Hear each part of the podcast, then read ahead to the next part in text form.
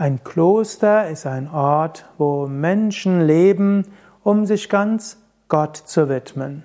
Ein Kloster ist ein Ort, wo Menschen sind, welche spirituell praktizieren wollen und alles tun wollen, was nötig ist, um die Erleuchtung, die Erlösung zu erreichen oder ein Leben zu führen, das Gott zum Ausdruck bringt.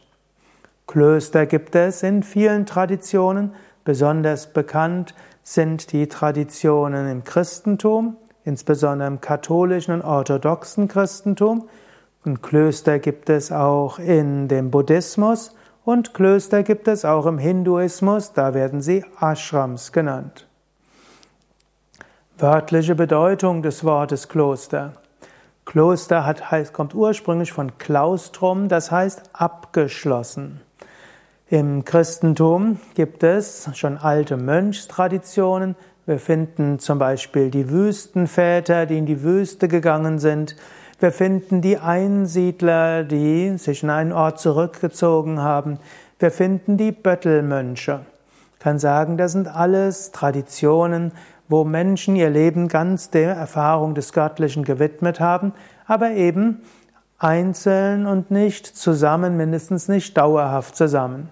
Und dann gab es den heiligen Benedikt von Nursia und der hatte festgestellt, dass diese ganze Wanderei nicht so, nicht für alle so gut ist und dass auch dieses Einsiedlertum nicht so gut ist, aber dass Menschen intensiv praktizieren wollen, Gott erfahren wollen, Gott dienen wollen.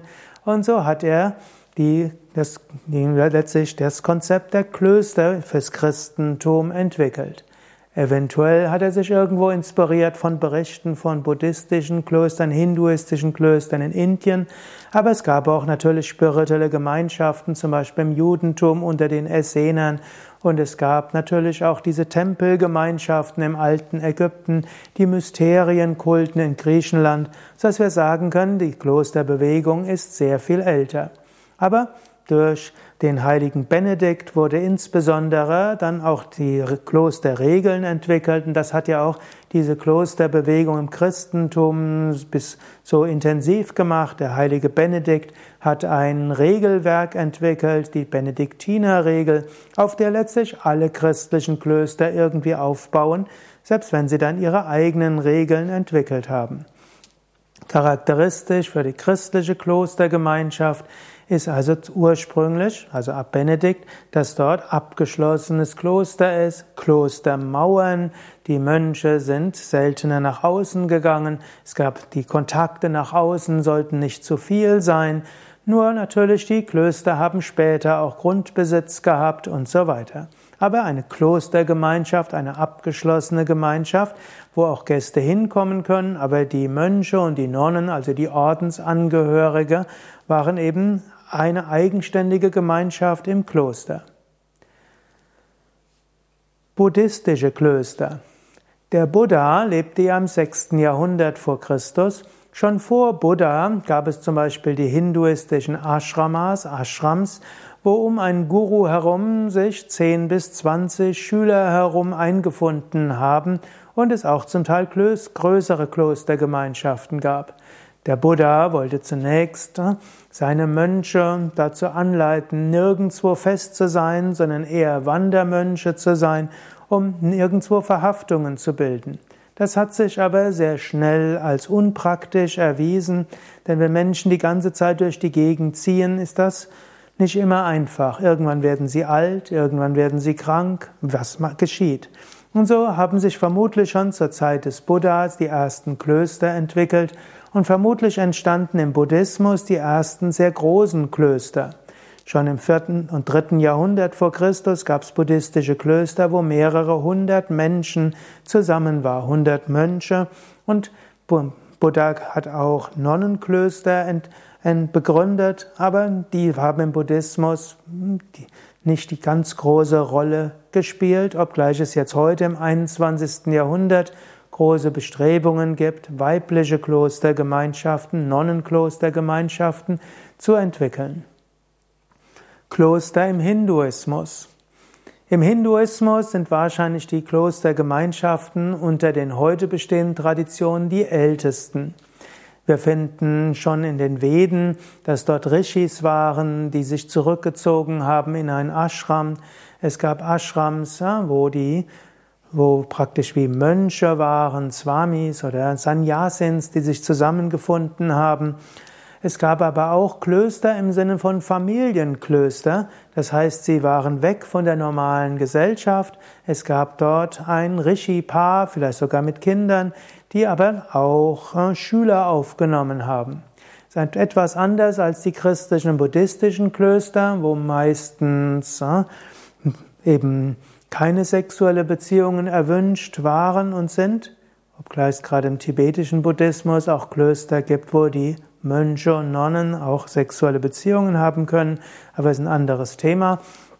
Aber in Indien waren diese Klöster im Sinne von spirituelle Gemeinschaften, wo hm, abgetrennt von der Umgebung bestimmte Gemeinschaftsmitglieder zusammenleben in einem gemeinsamen Kontext, wo Arbeitsleben, also Landwirtschaft, Handwerk und so weiter zusammenfließen mit spiritueller Praxis, Lebensgemeinschaft und so weiter.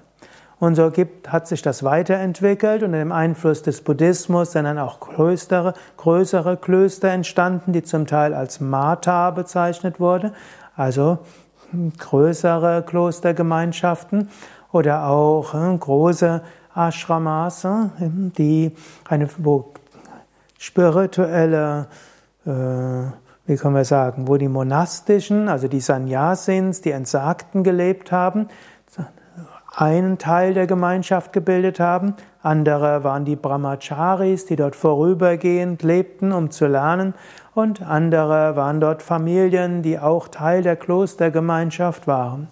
Gerade dann im 19. und 20. Jahrhundert, auch unter dem Einfluss der christlichen Missionare, auch unter dem Einfluss des Sehens, wie christliche Orden aufgebaut sind, entstanden dann größere Klostergemeinschaften, die auch miteinander verbunden sind.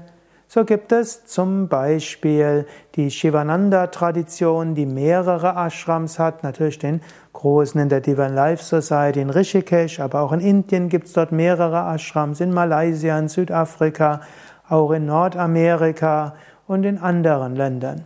Oder auch von der Shivananda-Tradition haben sich dann andere Ordensgemeinschaften abgespalten, die im freundlichen Kontakt mit der Stammgemeinschaft sind, aber doch eigenständig sind, wie Shivananda Yoga Vedanta, wie Yoga Vidya oder Integral Yoga Institute und so weiter. Auch die Hare Krishna Gemeinschaft ist eine Art Klostergemeinschaft, Ordensgemeinschaft mit verschiedenen Klöstern und wo in den Klöstern auch Mönche, Nonnen zusammen mit Verheirateten und Familien dort leben. Also besonders charakteristisch in den hinduistischen Ashrams und Klöstern ist, dass es diese absolute Trennung zwischen Mönchen, Nonnen und anderen nicht gibt. Wir können also sagen, Klostergemeinschaften im Hinduismus sind oft eine Verbindung von verschiedenen Lebensentwürfen, wo Menschen doch aber in einer spirituellen Gemeinschaft leben, wo man könnte sagen Arbeit, Privatleben, spirituelles Leben ineinander gehen, wo die Menschen wenig Privatsphäre haben und sich als Teil der Gemeinschaft fühlen, wo es Aufnahmerituale gibt und auch Abschiedsrituale. Yoga Vidya selbst hat in Deutschland verschiedene Klöster, können wir sagen, Ashrams. Das größte ist Bad Meinberg, wo 200 Menschen dauerhaft in einer Klostergemeinschaft leben. Wir haben einige Nonnen, wir haben einige Novizen, wir haben einige, die als Singles dort leben und überlegen, wollen sie irgendwann vielleicht Swamis werden, wollen sie irgendwann einen Partner finden und wir haben einige Familien, auch mit Kindern, und wir haben eben auch einige Paare ohne Kinder. Verschiedene Wege, des, des, äh, wie man mit Partnerschaft, Sexualität, Familie umgeht, aber alle zusammen in einer großen Klostergemeinschaft. Kleinere Klostergemeinschaften haben wir im Westerwald, wie auch im Allgäu und in, an der Nordsee, wo zwischen 15 und 20 Sevakas in einer Ashram-Gemeinschaft, Klostergemeinschaft zusammenleben und alle zusammen, können wir sagen, sind wir eine größere Ordensgemeinschaft.